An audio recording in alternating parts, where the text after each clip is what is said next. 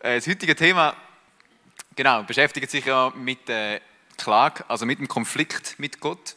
Und wo ich äh, gesehen habe, dass sich das mit der Einsegnung von der Leia trifft, ähm, ist schon Spaß gewesen. Und eigentlich, ja, sorry an dieser Stelle, passt eigentlich gar nicht.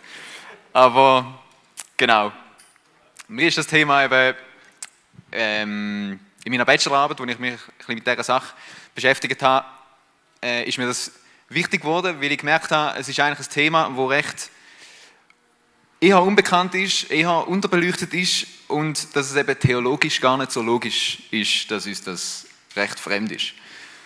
Und darum äh, meine Frage an dich heute Morgen, oder so, kennst du Schwierigkeiten mit Gott? Ich glaube, das kennen wir schon. Kennst du Situationen, wo, wo du nicht hast können verstehen, wie um Himmels Willen, dass Gott dies oder jenes hat können zulassen oder eben nicht zulassen hat? Kennst du Situationen, wo du zu tiefst enttäuscht bist von ihm? Wo du angefangen hast zu zweifeln, ob, ob, ob er wirklich gut ist oder ob er wirklich da ist. Wenn ja, dann bist du ohne Zweifel in sehr guter Gesellschaft. Nur sehen wir das nicht. Oder normalerweise nicht. Weil das ist doch ein Gefühl, das wir als gute Christen ähm, gerne ein bisschen wegrationalisieren, weil wir auch häufig gar nicht recht wissen, wie wir damit umgehen. Und weil es eben nicht in die Vorstellung passt von unserer Gottesbeziehung und zumindest nicht zu dem Bild, wo wir gerne würden abgeben von unserer Gottesbeziehung. Beziehungskrise mit Gott sind schambehaftet. Und oft kommen so Gefühle, so Situationen im Zusammenhang mit, mit schweren Schicksalsschlägen vor. Mit, vielleicht mit einem unerwarteten Todesfall, vielleicht mit einer, mit einer schweren, ähm, äh, mit einer erschütternden Diagnose. Ähm, oder, oder andere Schwierigkeiten, die gefühlt aus dem, aus dem Nichts auftauchen und so groß werden und, und man sich in den, in den besten Träumen nicht vorstellen kann, wie das jemals wieder soll in Ordnung kommen Not, die uns von außen trifft, in diesen Situationen, ist ja nur die halbe Miete eigentlich. Über die kann man noch besser mal reden, weil sie ist auch offensichtlich. Was man von außen aber nicht sieht, ist, was die Situationen im Inneren alles anrichten können. Die unbeantwortete Frage nach dem Warum, Unverständnis, Zweifel, Enttäuschung und Wut gegenüber Gott sind logischerweise häufig auftretende, aber eben unsichtbare Folgen, wo man von außen nicht so sieht. Schwierigkeiten mit Gott zeigt man nicht gern. Und genau das macht es zu einem besonders einsamen Ort. Und falls man doch mal etwas durchblicken lässt, wird man dann häufig halt auch aus Überforderung äh, mit gut gemeinten, aber meistens platten Antworten halt ein bisschen vertröstet von außen. Was einem eventuell dann aber umso mehr befremdet, oder? Ich bin mir sicher, dass wenn du so Gefühl kennst gegenüber Gott oder so Gefühl kennst, dass du auch das Gefühl vom Alleinsein damit kennst. Und das ist eben gar nicht so einfach zu ändern, wenn man in dieser Situation ist. Und meine Frage an dich ist, kannst du mit Gott streiten? Sieht man die Folie noch? Von vorher. Oder der Konflikt mit Gott. Kannst du mit Gott streiten?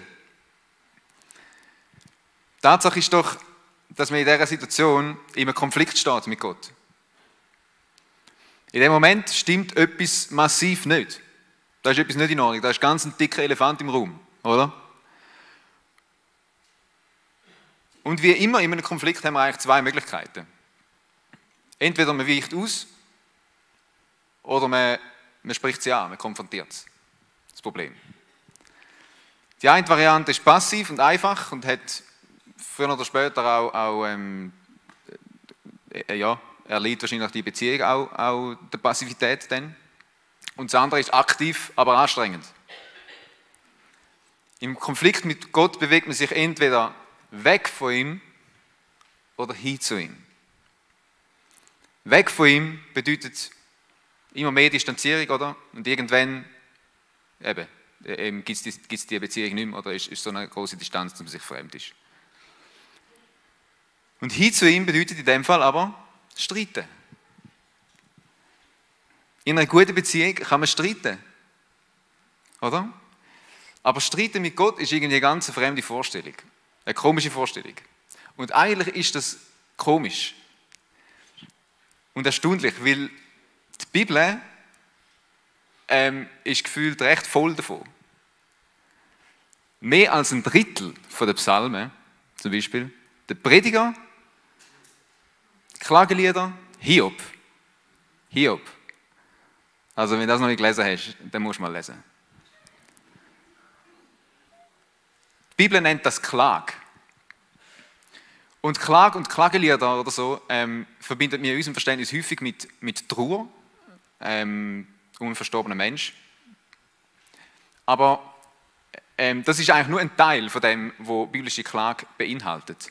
Weil biblische Klage hat sehr viel mit, auch mit Anklage zu tun. Und zwar Anklage auch Gott gegenüber. Das ist irgendwie eine recht schockierende Vorstellung, oder? Der ist doch heilig. Gott ist doch heilig. Ja, ist er. Aber lies mal. Lies mal Klagepsalm oder eben Hiob.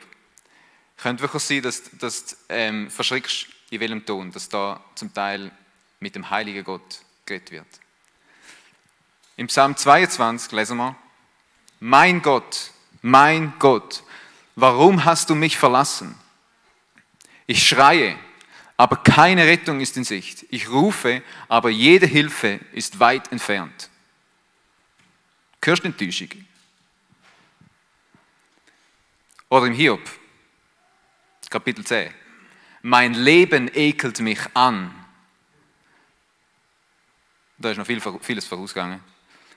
Darum will ich der Klage freien Lauf lassen und mir die Bitterkeit von der Seele reden. Gefällt es dir, Gott, dass du mich unterdrückst? Warum verachtest du mich? Es ist wirklich zum Teil krass, was der Hiob Gott alles an den Kopf wirft. Und das Verrückte ist, am Ende von dem Buch sagt Gott zu den Freunden vom Hiob, wo versucht haben, theologische, weise Gründe äh, ihm aufzuzeigen, warum das ihm so mies geht. Ihnen sagt er, ihr seid auf dem Holzweg gewesen. Ihr liegt komplett falsch mit eurem Approach, mit, mit, mit eurer Methode, das wollen zu bewältigen. Und er sagt, der Hiob hat es richtig gemacht. Obwohl der Hiob einen Haufen Stuss rausgelassen hat, Gott gegenüber. Vieles, was nicht stimmt, sagt Gott ihm, er hat es richtig gemacht. Er hat Gott den ganzen Frust einfach angeschmissen und hat nicht aufgehört, bei ihm anzustürmen. Und trotz allem bei ihm Zuflucht zu suchen. Gott ist es wichtiger gewesen, dass er mit dem allem zu ihm kommt, als dass er sich irgendwie religiös korrekt ähm, verhaltet ähm, sich zusammenreißt und das, das Zeug einfach abschluckt und in sich hineinfrisst. Und sich in dem dann immer mehr von ihm entfernt. Gott wünscht sich deine Ehrlichkeit. Auch dann, wenn das bedeutet, dass unschöne Töne dabei rauskommen. Er will nicht, dass du in deinem Frust, auch ihm gegenüber nicht, dass du in deinem Frust allein bleibst und vereinsamst. Er wünscht, er wünscht sich, dass du es trotz allem ihm vor die Füße knallst, auch hässig. Deine Anklage, und ich glaube, das ist ganz wichtig zum, zum Checken, deine Anklage schockiert Gott nicht und sie entehrt ihn auch nicht. Deine Klage entehrt Gott nicht, dein Frust entehrt ihn nicht. Warum? Weil deine richtig stimmt, wenn sie du kommunizierst. Weil deine richtig stimmt weil deine Adresse stimmt. Allein durch deine Richtung zu ihm druckst du schon Vertrauen aus. Weil du dich auch mit allem, was nicht stimmt, zu, ihm hinwendest oder? und nicht von ihm weg. Das entehrt ihn nicht, das ehrt ihn. Weil er weiß doch, was dich das kostet. Er weiß doch, was dir das kostet. Er weiß doch, dass das nicht einfach ist. Aber wenn er dann, wenn es dich am meisten kostet, immer noch deine Zuflucht ist, auch wenn du nichts mehr verstehst, wie viel muss ihm das bedeuten? Dies Ringen mit ihm zeugt davon, wie ernst du ihn nimmst und was er dir bedeutet. In meinem Theologiestudium, wo ich jetzt gerade noch am Abschließen bin, ähm, treffen wir uns wöchentlich zum Klassengebet, wo wir einander einfach erzählen, wie es geht und füreinander beten. Und das machen wir mittlerweile schon seit etwa drei Jahren. Und der, mein einer Mitstudent, der erzählt wirklich seit etwa drei Jahren jede Woche das Gleiche. Und zwar von seinen Fragen, von seinen Zweifeln und von seinem Ringen mit Gott. Es hat Zeiten gegeben, wo er gar nicht mehr mitbetet hat, aber er ist auftaucht. Er ist, er ist der treueste von uns allen. Ähm, in, dem, in, dem, in dem Rahmen. Und, und wir haben uns aber ja, wir haben uns immer wieder müssen üben, wirklich im, im, im Zuhören und nicht zu schnell zu irgendwelchen platten Antworten eben und Erklärungsversuchen ähm, zu kommen. Und es war für uns immer wieder eine Geduldsprobe gewesen. Das, das jede Woche das gleiche Thema, oder? Ähm, aber je länger, je mehr ist daraus eine Bewunderung geworden. Eine Bewunderung erstens für seine Ehrlichkeit, weil er weiß ja ganz genau, dass es jede Woche gleich tönt. Ist ein schlauer Kopf. Aber noch mehr eine Bewunderung für wie hartnäckig und wie verbissen er an Gott festhebt und ihn einfach nicht loslässt. Jede Woche das gleiche Spiel, jede Woche die gleichen schlaflosen Nächte und, und Zweifel und Kopfzerbrechen, da könnte ihm doch längstens zu blöd sein. Aber Gott bedeutet ihm zu viel, dass er ihn aufgeben will. Er hat jetzt höhere Achtung vor ihm, zum Aufhören mit ihm zu ringen. Und wenn er betet, wenn er betet, dann zittert die Wände gefühlt. Also das ist wirklich, ja, krass zu merken, was, was da passiert bei ihm auch in dem. Sie ihn auch mega näher behalten und auf eine ganz intensive und unerschütterliche Art näher behalten an Gott. Konflikt mit Gott ist nichts, ist nichts Unfrommes. Jesus selber betet am Kreuz, der Psalm 22, den wir vorher gelesen haben. Und er ist fehlerlos gestorben. Ich glaube, es gibt da innen und noch mehr außerhalb von diesen vier Wänden viele Leute mit grossen Fragen an Gott. Mit Fragen, die keine platte Antworten vertragen. Und ich glaube, dass unser teilweise mangelhafte Umgang ähm, mit solchen Fragen dazu führt, dass Menschen denken, sie gehören nicht dahin. Dabei sagt Jesus, die Kranken brauchen den Arzt, nicht die Gerechten, nicht die Gesunden. Die mit den offenen Wunden, die mit den offenen Fragen. Das Ringen mit Gott ist nicht populär. Eben, es ist mehr schambehaftet aber in der Bibel nicht. Unverständnis, Frust, Wut Gott gegenüber wird schamlos ausgedrückt. Und kommt eben so auch eine Beachtung und eine Würde über die Situation. Ich glaube, wir brauchen eine gesunde Klagekultur. Eine gesunde Streitkultur eigentlich mit Gott.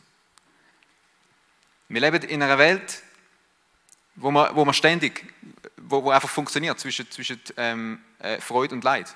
Wir sind ständig zwischen Freude und Leid. Darum müssen wir vor Gott auch beides können ausdrücken. Freude im Lob, Leid in der Klage. Wenn Klage, also wenn der Frust keinen Platz mehr hat, dann sind wir in der Gefahr, dass auch unser Lob oberflächlich und unecht heuchlerisch wird.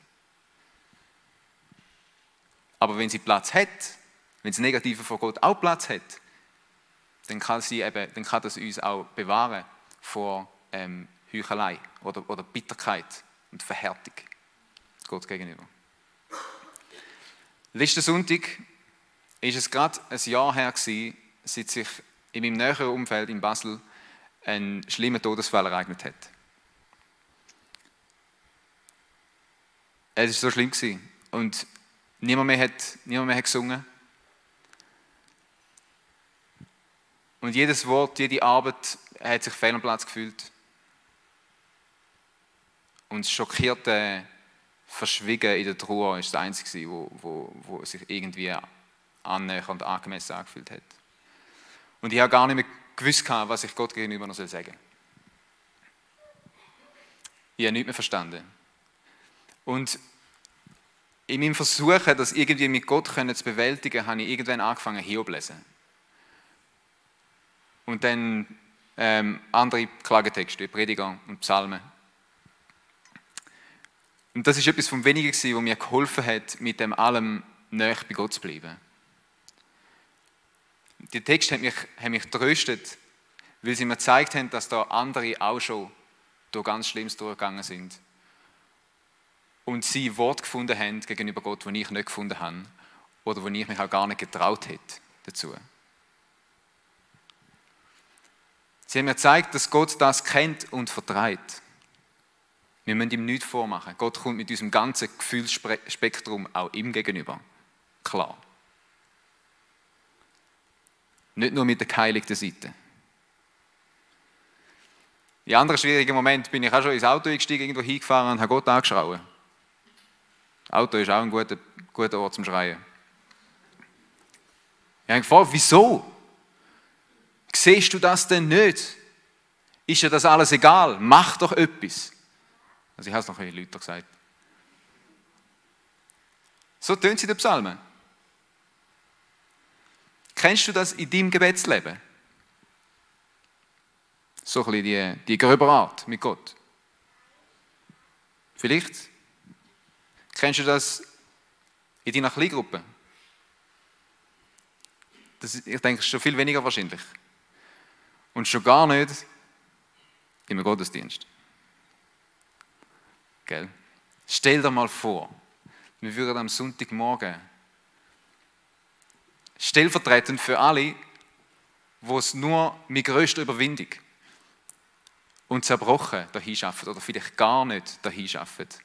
Wenn wir stellvertretend für sie würde das Klagelied anstimmen.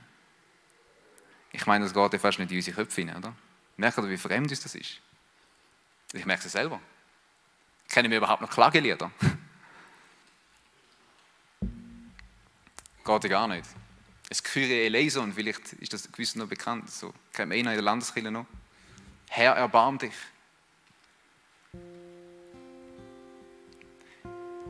Ich möchte dich einladen und uns sensibilisieren für eine Gebetskultur, wo der Konflikt, wo der Frust, das Unverständnis gegenüber Gott Platz hat, wo es kein Tabuthema ist. Ich weiß, es ist nicht so einfach zu ändern. Aber wenn du das nächste Mal einen Groll hast auf Gott und es echt nicht mehr siehst, nicht mehr verstehst, dann wähl die richtige Richtung. Wähl die richtige Adresse. Schmeiß es ihm an den Grind. Lass mal alles ungefiltert raus. Lass den Dampf bei ihm ab. Er hält es aus. Und schreien ist einfach so etwas Befreiendes. Wenn jemand in deiner Kleingruppe eine schwere Zeit durchmacht, Gott nicht versteht, dann warum nicht mal zusammen in Psalm 13, Psalm 22 lesen? Ich glaube, wir müssen uns das irgendwie ein bisschen angewöhnen, so das Vokabular oder den, den, den Zugang zu Gott. Und in den Zeiten, wo es dir, wo es dir selber gut geht, warum nicht mal in, die, in der Fürbitte stellvertretend für jemanden, der es vielleicht selber nicht mehr kann, bei Gott klagen, bei Gott sich beschweren. Eben, vielleicht sind, ich glaube, das sind schon auch herausfordernde Gedanken, aber ich, ich denke, wir sollten mal anfangen, die Sachen zu lesen in der Bibel. Fangen Sie an zu lesen. Und dann, glaube ich, wird es natürlicher. Und zum Schluss würde ich aber auch erwähnen, dass das Klage in der Bibel normalerweise nicht bei der Anklage und beim Beklagen ähm, stehen bleibt, sondern darüber rauskommt, normalerweise, nicht immer. Ähm, und eben zu einem Vertrauensgelübde auch oder zu einem, zu einem Zurückschauen auf wer Gott schon war, was er schon gemacht hat. Und wer er eigentlich ist, auch unabhängig von der gegenwärtigen überfordernden Situation. Das machen Psalmen normalerweise und darum werden wir das auch heute machen. Wir singen jetzt dann vom Gott, der uns sieht, auch dann, wenn wir es selber vielleicht nicht sind und wenn uns an das erinnern. Ich glaube, das ist wichtig und richtig. Und gleich möchte ich dich aber auch äh, ermutigen, und glaube ich, ist es wichtig, dass du merkst, wenn du merkst, dass da Schwierigkeiten sind zwischen dir und Gott, oder dir Leute in den Sinn kommen, die echt unten durchgehen, dass du, das, dass du dich kannst beschweren bei Gott für das. Im Wissen, dass er heilig ist, ja, aber er haltet auch deinen Frust aus. Und ich möchte dich einladen, dich zu getrauen, das rauszulassen, das zu adressieren am richtigen Ort. Ich möchte beten.